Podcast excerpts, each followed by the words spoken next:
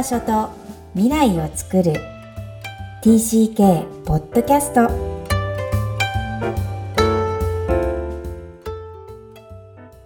皆さん TCK ポッドキャストへようこそ。ナビゲーターのマイコです。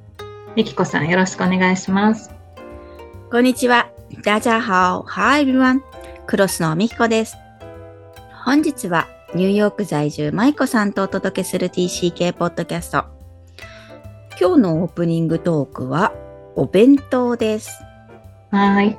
えっ、ー、と、子供たちは、えっ、ー、と、学校のね、カフェテリアでまあランチ買うこともできるんですけど、まあ基本的にはお弁当の日の方が多いんですね、うちは。うんうん、で、ある日、なんか息子がまあ帰ってきて、うん、まあまあ、なんか、こんにゃくって英語でなんて言うのって聞いてきたので、うん、こんにゃく、まあ、こんにゃくはこんにゃくでしょとかいう会話をしてたんですけど、うんうん、で、なんでかっていうと、そのアメリカ人のイタリア系、イタリア系アメリカ人の仲いい友達がいて、で、そのお弁当を開けたら、それ、それ何って、その煮物を入れてたから、その日。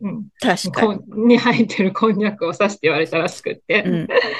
で、なんかその自分の国の、まあ、食べ物を紹介するって、まあ、結構難しいです難しいですよ。うん、うん、で、じゃあなんか、どういうふうに説明できるとか、息子とそういう会話になって、うん、で、息子にそうやって聞いたりとか、娘にも、で、あなただったらどういうとかいうことを 言ったりとか、で自分でもなんか、うん、なんて説明するかって味ないしなとか、確かに。娘は、娘はなんか、なんか、自分だったら、この芋からできてて、うんうん、で、うん。で、なんか醤油で味付けしてねとか、なんかそういうことを言うかなとか思ったんですけど、で、娘はなんか、うん、なんか注意なテクスチャーで とか、なんかこう、ブツブツがあってとか、なんかそういうとこに着目してるのね。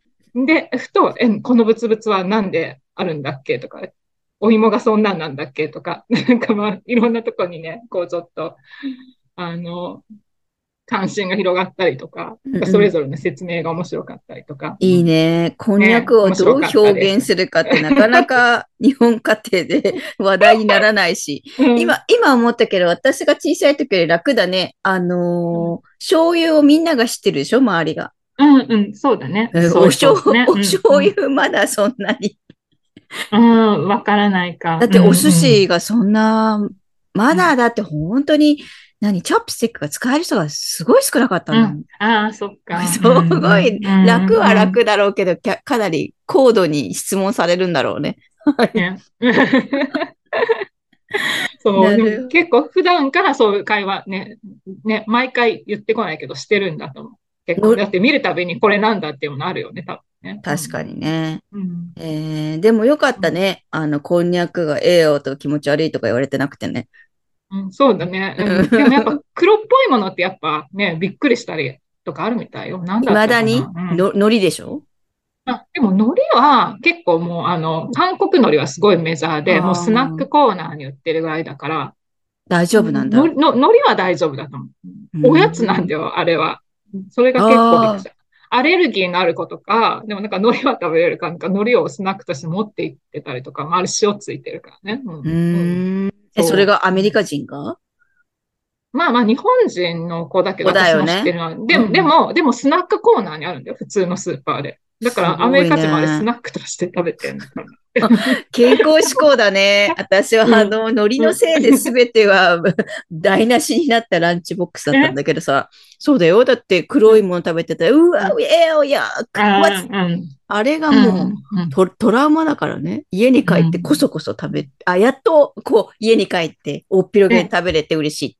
こそこそこそって食べるのが。そっかそっか。うんうん。よかった、海苔がね。海苔。受け入れられて。はい。はい。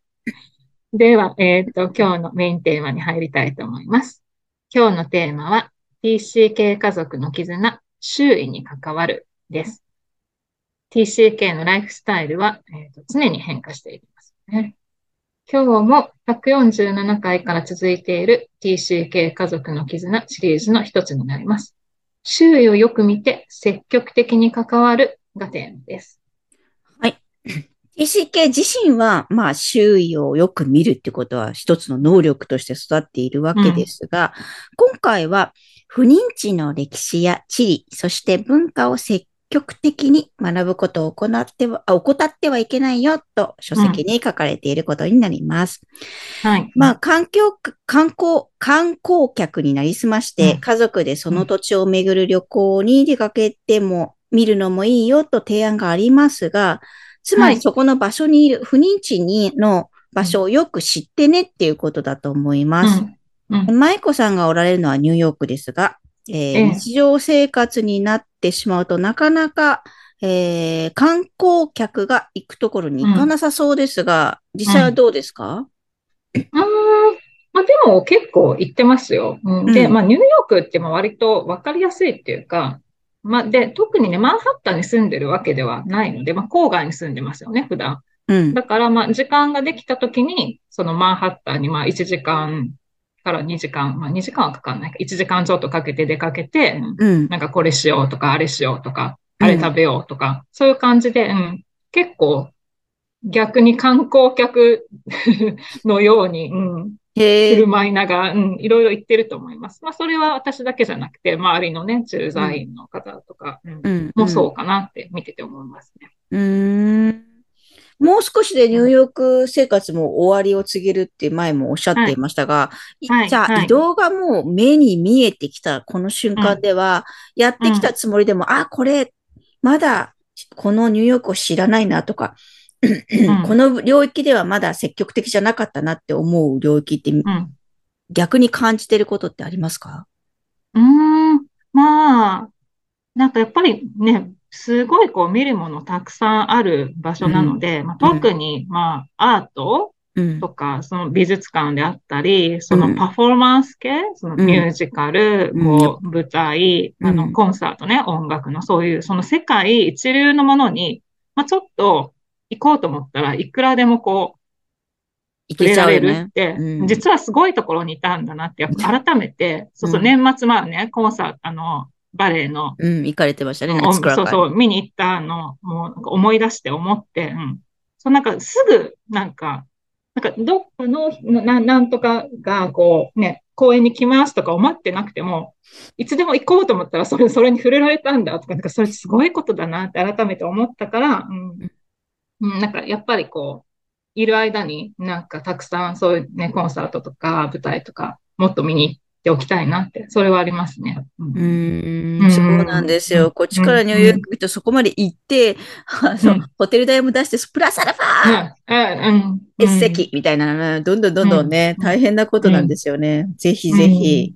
まあ逆にね、あの、日本の子たち、移動しない子たちも含めて、もちろんパスポートの国が、日本の TCK の子たちもなんですけど、あの、ハトバスいいですよね。うん。うんはとバス楽しい。私も東京で乗ったことあるけど。うんね、地方もねだと結構乗ったことあると思うんだけど、東京の子が本当にハトバス乗ったことがあるのかっていうのはちょっと疑問で、東京育ちが。あ東京育ちでね。そう。ん。まあ私もそう、東京育ちじゃないからね、自そう。そう、ん私、ん。名古屋から東京にうん。大学出てきた時は、母と一緒にハトバス乗ったこともあるんですね。うん、うん。あれ、すごい、あ、こうやって見せるんだ、東京っていうのうん、がうん、わかるし、ああのー、東京の子も、あ、こうやって東京を紹介されてるんだっていうのをうん、うん、乗ってほしいなって、そのうん。国、その土地を知るっていう意味のうん、見せ方としてね、すごいあれ、英語でもあるし、ツアーとして。うん。ありありますよね。ねうん。ぜひぜひ、あの、うん、TCK ラインナップ見てるだけで楽しいなって、あの、ハトバスの、私もパンフレットかなんか見てたことあって。うん。うんあの、皇居の説明とかできないじゃん、日本人にね。あうの、ん、観光のなんか、なんか資格持ってない限り。うん、うんだからぜひぜひね、あの、他に神戸とかもありますか？ああいうの。そう、私ね、その今お話聞きながら思ったんだけど、だから自分の育った町でそれをやったら一番面白いんだよねってそう、思ったの。そうそうそう。そうそう、うん。そうホームタウンでね。うんそう結局バ、スはね、うんないと思う。あ、そう何があるんだろう。うんでも神戸なんてだって異国も一番開国した場所じゃん？あるはずでだよね。もバ、バスで回らないですよ。あ、でも、なんかすごい小さいトローリーみたいのは確かにある。なんかちょっとレトロな感じの。うんでもあれ、ハトバスみたいになんかそんな説明して回ってんのかなただこう、景色見てるだけのような気がするんだけど。あーでもなんか調べてみます。すごい気になるから。な、うん何かに参加したいと思った。うんうんそういうですよねですよね説明してくれるものってことでしょ？そうそうそうそうそうそうやっぱりその土地の歴史って、うん説明するまでのレベルって結構ね、難しい、ね。そうそうそう。ん。ぜひね、そのうん。自分の関係、親の関係している、えー土地の、そういうハトバスに似たものとかを、うん。うん。ぜひぜひ一時帰国に、こう周囲に関わるという意味でね、えみんなで乗ってほしいなって思うのと、うん。まあね、あのーそうですね。もう土地を知る、文化を知るって、もう止めどなくあるんですけど、もううん思ったのが吉日、思った領域が吉日 ですからね、ぜひぜひ、あの、うん触れてほしいなと思います。うん。あと、食べ物もありますよね、ニューヨークは。その、いろんな移民の食べ物に触れられるから、私はそれが楽しくて、今回マンハッタンに行ったら、うんこの知らない国のもの食べるぞとか、なんかアフリカ料理食べに行ったりとか、例えば、とかいうのは私の個人的なすごい楽しみ。うーん、それはきっと子供たちにも伝わってると思います。うんううんんでもまあ、誰かが食べれなかったりするんだけどね。あ なんかこの、こう例えばインジェラがあの発酵したね、なんかパンみたいなのあるんだから、あのアフリカの。うんこれ酸っぱくて食べれないって息子がもうなんかそれには一切手をつけなかったりとか、でも娘と私は大好き。大好きとかね。そうそうそう、分かれちゃうね、やっぱ家族の中で。そういうね、んうん食べたことないものに関しては。うんまあでもそれも体験と思って。うんそうですね、そうです。それこそいい、あの、家族の取り組むイベントをされてるわけですから、うんあの、ぜひ、残り少ないニューヨークもぜひ企画をして、はい。うん、やってみてください。ははいい。楽しみます。はい。それでは本日のポイントをお願いします。不妊地の周囲を見て積極的に関わる。文化を積極的に学ぶことは単なる思い出作りのようであって、えー過去へのつながりを作るという意味で深い感情を TCK に残します。えー自分がそこに確かにいたという感覚は誰にとっても大事な確からしさです。えー少しでも多くの心の礎を、え家族で一緒に作ってほしいものです。今日も TCK のいろんな気持ちにありがとう。この番組ではお悩みや質問を受け付けています。詳細は育ちネット多文化で検索してホームページからアクセスください。さらに、ポッドキャストを確実にお届けするために、購読ボタンを押して登録をお願いします。みきこさん、ありがとうございました。ありがとうございました。バイバイ。